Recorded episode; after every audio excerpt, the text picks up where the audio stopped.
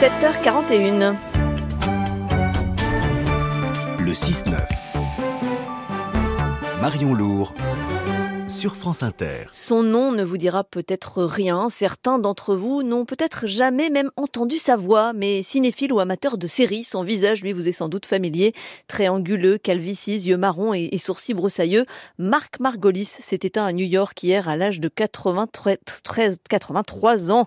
Comédien né aux États-Unis, formé à l'Actor Studio, il avait incarné sa vie durant très souvent des étrangers mexicains, boliviens, siciliens. Le comédien avait joué le pape, un libraire, un barman. Il était au de Black Swan et Ace Ventura, mais abonné surtout au rôle de truand, mafieux et autres bandits. Je vous invite à revoir toute sa filmographie.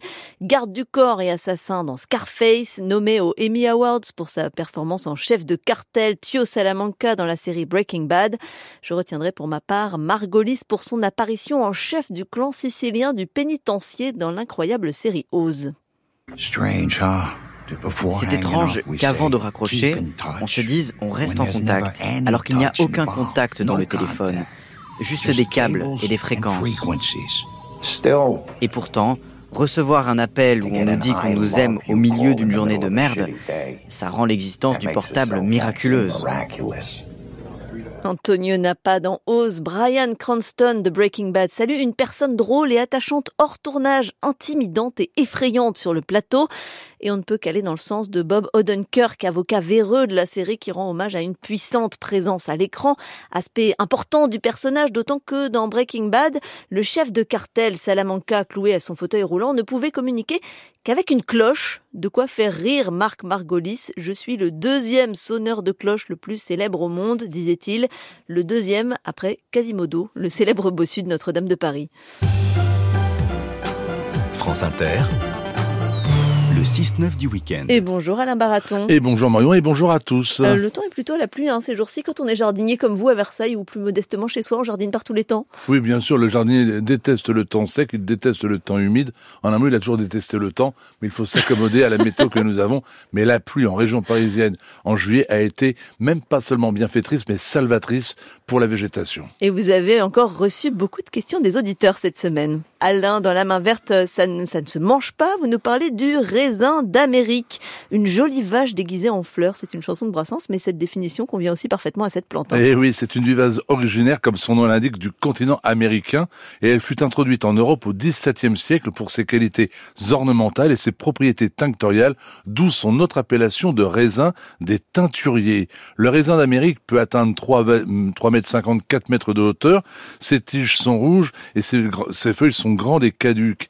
Les fleurs blanches rosées sont disposées en grappes dressées et apparaissent à la fin du printemps donc la, plante est agréable et les fleurs sont belles. Mhm. Viennent ensuite les fruits, des baies vertes puis d'un noir profond. Et alors pourquoi vous dites que cette plante c'est une jolie vache comme dans la chanson de Brassens? Tout à fait parce qu'elle cache bien son jeu par la rapidité de sa croissance qui empêche les autres végétaux de se développer à côté d'elle.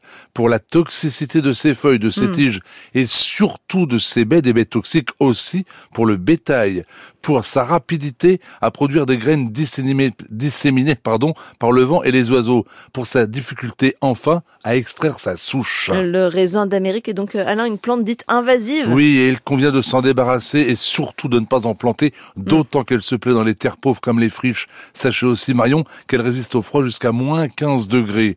Petit conseil si vous venez d'acheter un terrain et qui est envahi de raisins d'Amérique. Inutile d'acheter des gants pour l'arracher, inutile d'acheter une binette. C'est au minimum à la pioche ah qu'il vous faudra intervenir si vous souhaitez vous en débarrasser. Et demandez donc à mes collègues jardiniers du côté de Châteauroux ce qu'ils pensent du raisin d'Amérique. Ils vous, ils vous diront vraiment ce qu'ils ont sur le cœur. Et alors, les auditeurs ont beaucoup de questions pour vous euh, aujourd'hui. Alain, comme d'habitude, Georgette vous dit qu'elle a observé plein de petites bestioles rouges dans ses pieds d'aubergine. Comment les éloigner? Ce sont des araignées rouges qui ne sont pas, je rappelle, des insectes, mais des arachnides. Les petites araignées rouges adorent se délecter de la sève et elles détestent l'eau. Vous parliez du temps du jardinier tout à mhm. l'heure. L'eau dans le jardin est souvent perturba un perturbateur parce que il y a quantité de bestioles qui adorent l'eau, mais qui s'en méfient quand même. Et l'araignée rouge en fait partie. Elle a besoin d'un peu d'humidité, mais toujours à l'abri de la pluie, donc sous les feuilles. Pour débarrasser les aubergines des araignées rouges, il suffit suffit, mais c'est très simple. Vous prenez le tuyau d'arrosage et vous arrosez les feuilles d'aubergine par dessous, là où elles sont. Et là, vous finirez par les déloger. Elles iront ailleurs. Donc c'est pas plus compliqué. Pas de produit, simplement de l'eau au revers des feuilles. C'est plus facile de s'en débarrasser que, que, le raisin d'Amérique dont vous parliez euh, avant. Euh, Viviane vous demande s'il faut couper les fleurs du basilic. Oui, le basilic, vous l'utilisez bien entendu bah, pour les feuilles, pas pour les fleurs. Et les fleurs fatiguent le végétal, l'épuisent. Donc plus vite vous le coupez, et mieux votre basilic s'en trouvera, s'en portera. Martin aimerait savoir s'il faut souvent arroser les rosiers. Il y a une chose qui m'énerve particulièrement, beaucoup de choses m'énervent, mais ça en, particulier, c'est quand vous avez des massifs de rosiers en ville ou chez les particuliers, avec des tuyaux en plastique pour l'arrosage au goutte à goutte.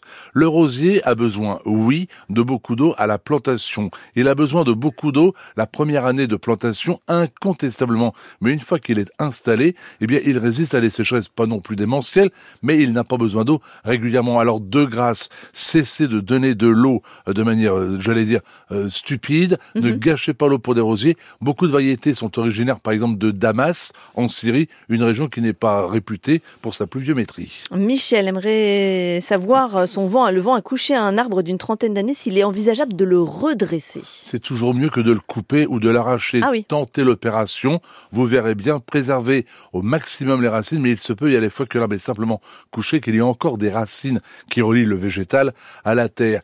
Attention, je dis souvent qu'une plante, quand on la plante, il lui faut beaucoup d'eau. Nous sommes dans le même cas de figure, on est presque dans le cas d'une transplantation. Donc redressez l'arbre avec délicatesse, tutorez-le avec euh, des, solides tuteurs mhm. et arrosez-le copieusement. Mais quand je dis copieusement, pas 5 litres, pas 10 litres, mettez 50 litres au pied et ah c'est un minimum. Justine euh, vous demande si les fruits du pommier d'amour sont comestibles. C'est mignon le pommier d'amour. C'était très à la mode il y a encore quelques années pour les fêtes de fin d'année. Ce petit arbre avec ses fruits magnifiques. On a envie d'en manger, on a envie, mais il faut s'en garder car ces fruits sont toxiques. Et pour la petite anecdote, plus ils sont verts, plus ils sont toxiques. Ils font partie, les pommiers d'amour, de la famille des solanacées, la même famille que la tomate. Et j'en profite pour rappeler que les tomates vertes, elles aussi sont toxiques. Je ne parle pas des variétés qui, à maturité, sont vertes. Je parle de la tomate rouge qui, avant de mûrir, eh mhm. bien, est verte. Attention, les tomates vertes sont toxiques. Mais on en fait des confitures? Oui, mais la cuisson, justement, élimine la toxicité, raison pour ah. laquelle on peut en manger. Et je dois avouer que la confiture de tomates, c'est quand même très bon. Alain Baraton, jardinier en chef du château de Versailles, un petit conseil pour finir? Oh oui, les fruits du mirobolant, c'est Marco Martella, un exilé de Méditerranée qui nous raconte son installation dans la campagne, sa rencontre avec quantité de personnes, sa voisine, un vieux professeur, et en particulier un cantonnier qui va lui faire déguster le mirobolant, à savoir le fruit du prunier sauvage. C'est un très bel euh, recueil de, une très belle histoire qui nous invite à nous promener dans la campagne en regardant la nature, en prenant le temps. C'est une, ça m'a vraiment ému. Marco Martella, les fruits du mirobolant, c'est publié chez Actes Sud. Alain Baraton et sa main verte. Merci Alain. À, demain.